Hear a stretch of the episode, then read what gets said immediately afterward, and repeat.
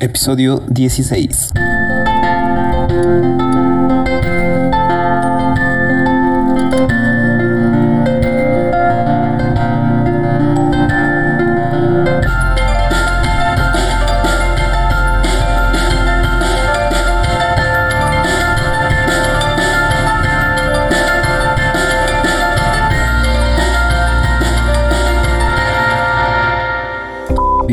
Bienvenidos a otro episodio del podcast LGBTQ en el cual continuamos platicando sobre la diversidad sexual. Y el día de hoy vamos a platicar, o bueno, mejor dicho, mi mami, mi madre, mi mamá les va a compartir cómo fue su proceso de aceptación. Así es que espero les pueda servir mucho, ya sea desde la perspectiva de mamá recibiendo esta noticia o de hijo viendo la perspectiva o cómo lo viven las mamás. Así que vamos a comenzar.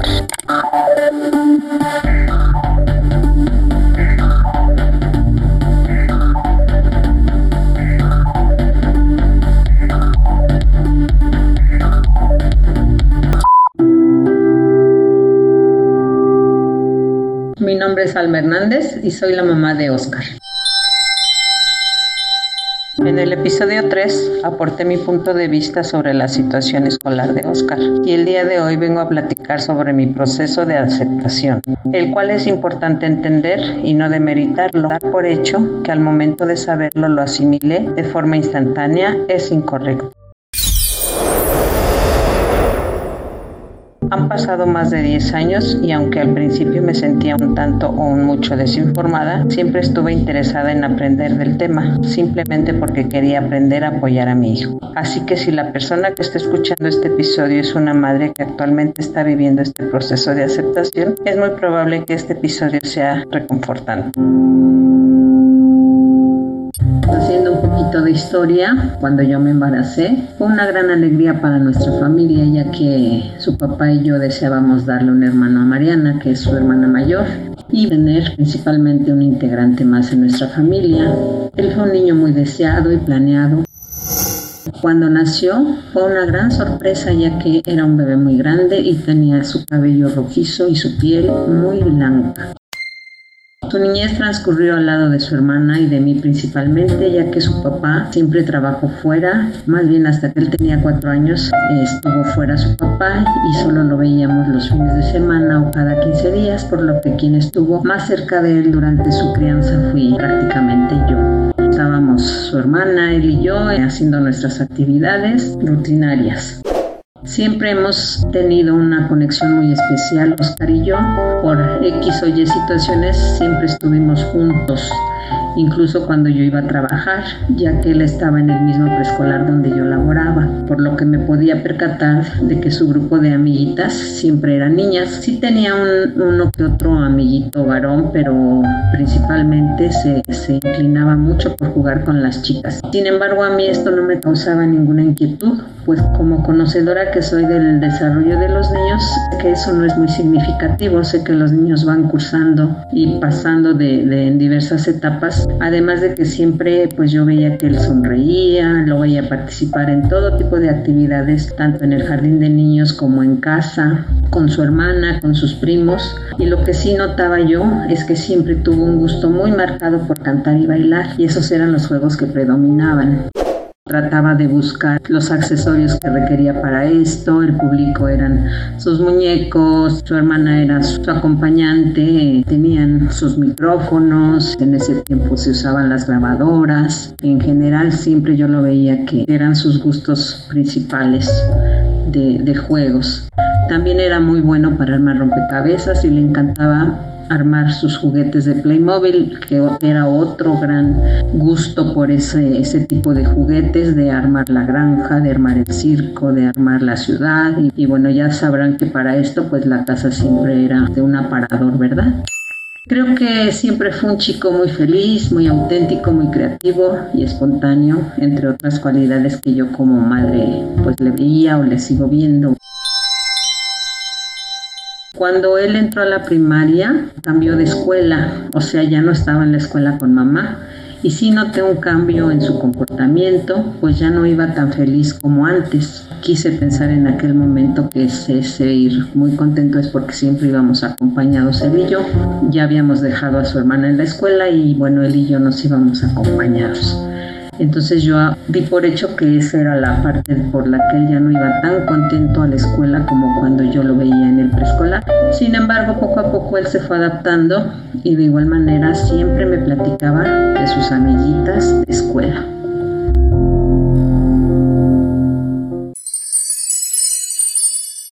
Segundo cambio, drástico hasta cierto punto, ya que cuando él cursaba el segundo grado de, primaria nos mudamos de casa. Tanto él como su hermana tuvieron que cambiar de escuela. Fue ahí donde empecé a darme cuenta de algo o sea que algo pasaba porque él comenzó a bajar sus calificaciones. Me costaba mucho trabajo despertarlo para que se levantara, ni se diga para desayunar. Y veía yo que no iba contento a, clases. Por la tarde lo, lo inscribimos en un grupo de natación. Sin embargo, yo seguía viendo que esto no lo hacía 100% feliz en el lugar donde yo lo veía un poco más seguro o muy seguro era en casa con Mariana y conmigo, pero también había muchos momentos en donde él se encerraba. Se encerraba en el baño, se encerraba en su cuarto, se encerraba en lugares donde pues él quería tener como esa privacidad. Y en una ocasión lo encontré en el baño jugando con las Barbies de su hermana. Debo confesar la verdad que sí me escandalicé pero traté de explicarle a él malamente que los niños no juegan con muñecas. Recuerdo perfecto, ese fue mi discurso que le di. Y la verdad digo que fue malamente porque en ese momento olvidé los conocimientos que tengo acerca de los gustos y preferencias de los niños en esta etapa o en la etapa en donde él estaba. Y además hoy sé que los juguetes no tienen género, pero bueno, siempre me, me surgió como que esa parte de tal vez no aceptación. Debo aclarar en sí también que mi reacción no fue tanto por el hecho de verlo jugar con las muñecas, sino por tener cierta preocupación de que mi esposo y la gente se diera cuenta de que a él le, gustaban esos juegos. Son finalmente tabúes y creencias erróneas que uno arrastra. De verdad es algo que me apena mucho. Esa fue mi reacción y mi equivocada forma de pensar.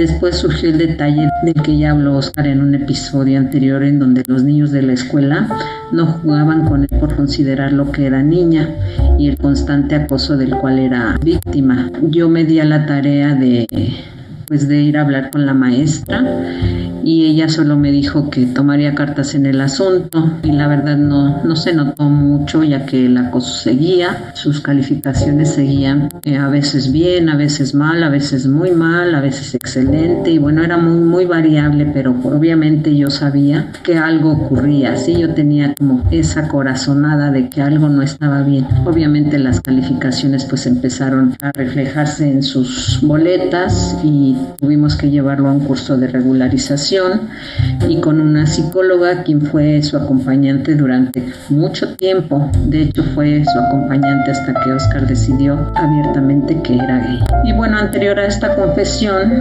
Mariana ya había tenido una plática conmigo sobre sus sospechas, sabía abiertamente. Sin embargo, a pesar de que yo ya había tenido varias señales de que mi hijo era diferente a los niños con los que convivía y a los que yo misma atendía diariamente en mi trabajo, había algo en mi interior que no me permitía aceptarlo. No sé explicar si era miedo, si era incertidumbre, negación, temor de no saber cómo actuar, en fin, pasaron por mí muchas emociones que me llevaron un día a afectarme al grado de caer en un desmayo así como que de la nada. Yo sabía el motivo que que traía y por lo que me sentía de esa forma. Sin embargo, me lo guardé desde que Mariana habló conmigo. También recuerdo que en ese tiempo íbamos con un sacerdote. El primer recurso fue ir rápidamente, le pedí al sacerdote una cita, me atendió platicó conmigo mucho tiempo, me ubicó en mi realidad, me tranquilizó, me dijo que pues finalmente si, si es,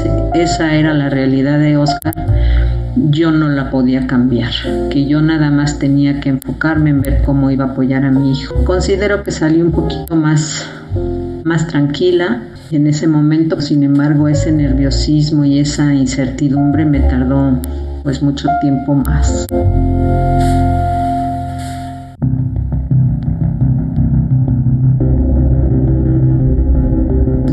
Todo ese trayecto, ese transcurso de la vida, pues no faltaba quien ya con conocimiento de causa del asunto y malamente con toda la alevosía en una plática me preguntó que si yo ya sabía que mi hijo era puto.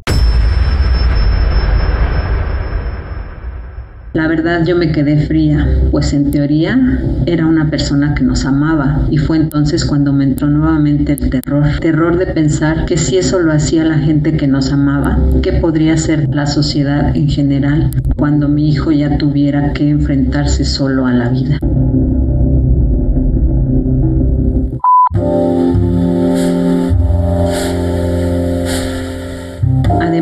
Yo también tenía conocimiento de que Oscar, antes que a nosotros, o sea, su familia nuclear, su hermana, su papá y yo, él confió en otras personas que de igual forma muchas de ellas utilizaron esa confesión tan íntima, tan sagrada para él, para mofarse y para desprestigiarlo y para hacerle burla. Lo bueno que fue aprendiendo que no se puede confiar en todas las personas, aunque sean sus familiares.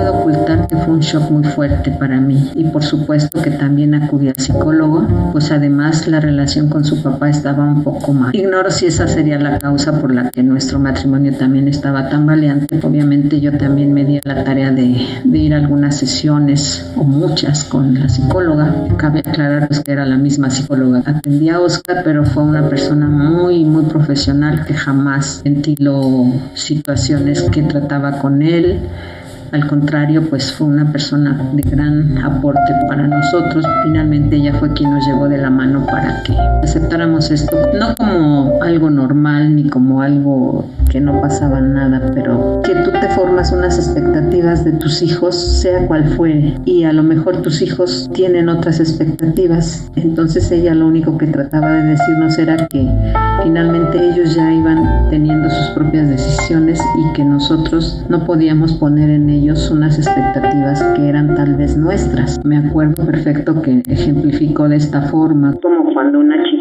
sale con un embarazo a los 15 años y bueno, tú como papá le habías hecho un futuro, que termine la secundaria, la prepa, que haga sus, su carrera, tal vez que se vaya al extranjero, que viaje, X. Y no, pues la chica simplemente se embarazó a los 15 años y tus expectativas ya se fueron por otro lado, ¿no? Eso es en lo que ella se enfocó, fue algo que a mí me, tal vez poco a poquito, fui digiriéndolo. Para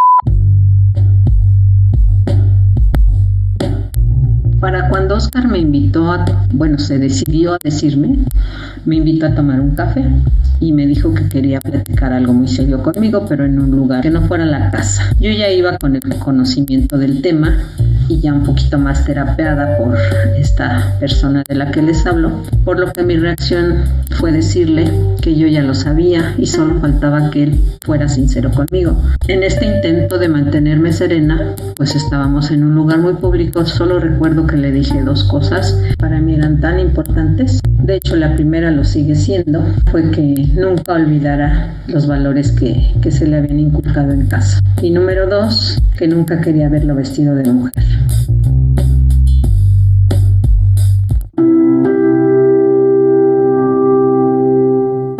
Quiero hacer este paréntesis para aclarar por qué yo le pedí a Oscar esto.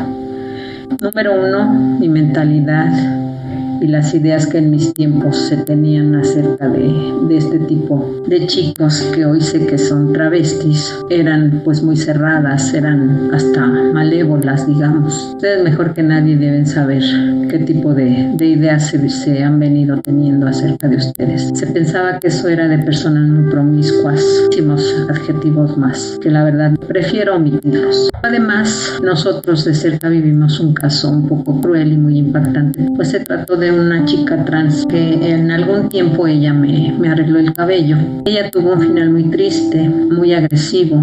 Ella falleció de una manera muy, pues muy fea, muy violenta. Principalmente esos eran mis pendientes por los que yo le pedí a Oscar eso.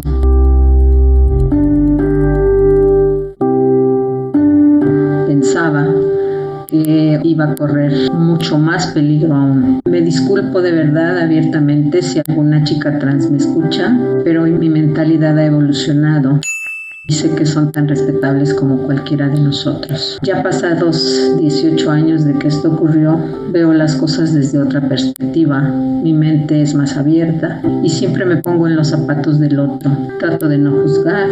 Tengo conocimiento también de casos de algunos amigos de mi hijo y esto me hizo más sensible a comprender que no es fácil lo que viven, que todos somos únicos y diferentes y que si no es la familia en donde se les dé seguridad, amor, respeto y todas las herramientas que necesitan para enfrentarse a la sociedad y a la vida misma, pues van a estar más vulnerables a que les hagan daño.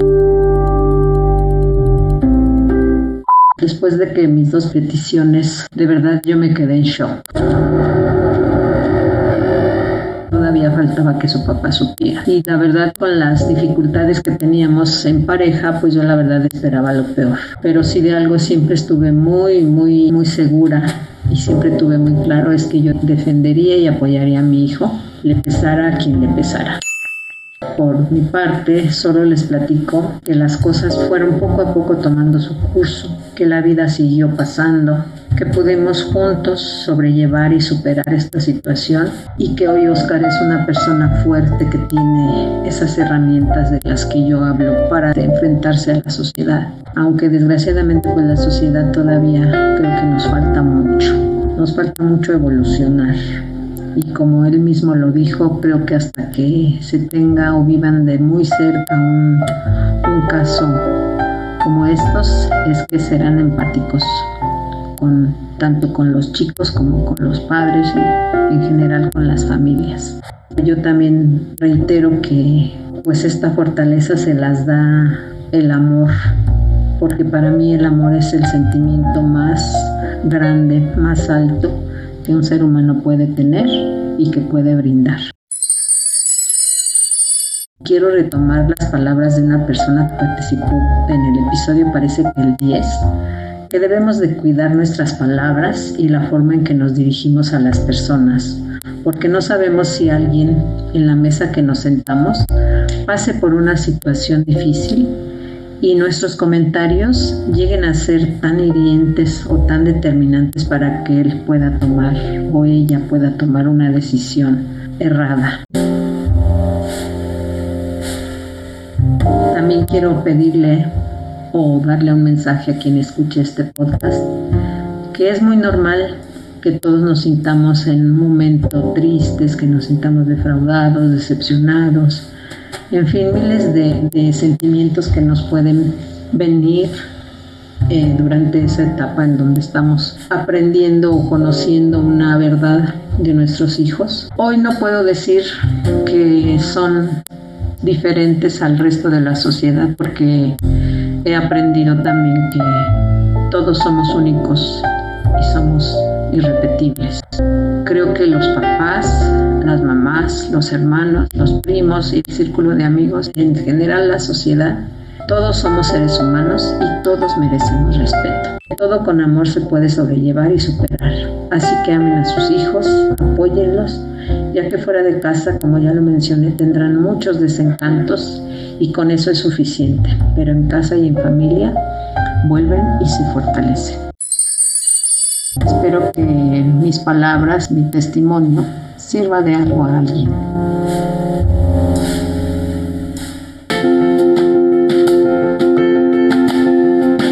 Oscar, para mí eres una persona muy importante en mi vida Tú y Mariana son los mejores regalos que Dios me pudo dar. Me has dado muchos aprendizajes y si volvieras a nacer, quisiera que me volvieras a elegir como mamá y yo te elegiría nuevamente como hijo.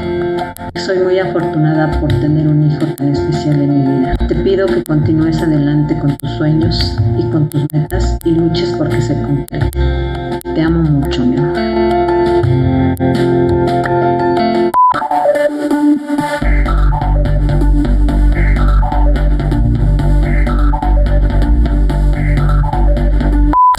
El episodio para el día de hoy claro que va a servir a más de una persona, ya que ahora sé que es súper común que cuando una madre, un padre atraviesa este proceso de aceptación, vive o llega a tener muchos sentimientos de culpa, de decepción, de tristeza, pero a su vez esos sentimientos le causan un tanto estrés el sentirlos o un sentimiento aún más negativo. Obviamente por estar sintiendo o estar teniendo estas emociones. Hoy les puedo decir que es del más normal y que todo va a estar mejor. Otra situación súper común es los papás peleándose, echándose la culpa de no, fue culpa, fue la mía, yo que hice mal, en qué momento yo me estuve, no le pude comprar los suficientes carros, muñecas. Y no, o sea, la respuesta simplemente es que de nadie es la culpa. Como consejo, mejor vean aquí una oportunidad para continuar con su labor de padres y madres, que es el apoyar y amar a sus hijos, hijas o hijes incondicionalmente. Déjenme saber sus comentarios, dudas, preguntas a través de las redes sociales. Las encuentran como arroba el podcast LGBTQ. Voy a adicionar un link en la descripción del episodio para que puedan llegar a cada una de ellas.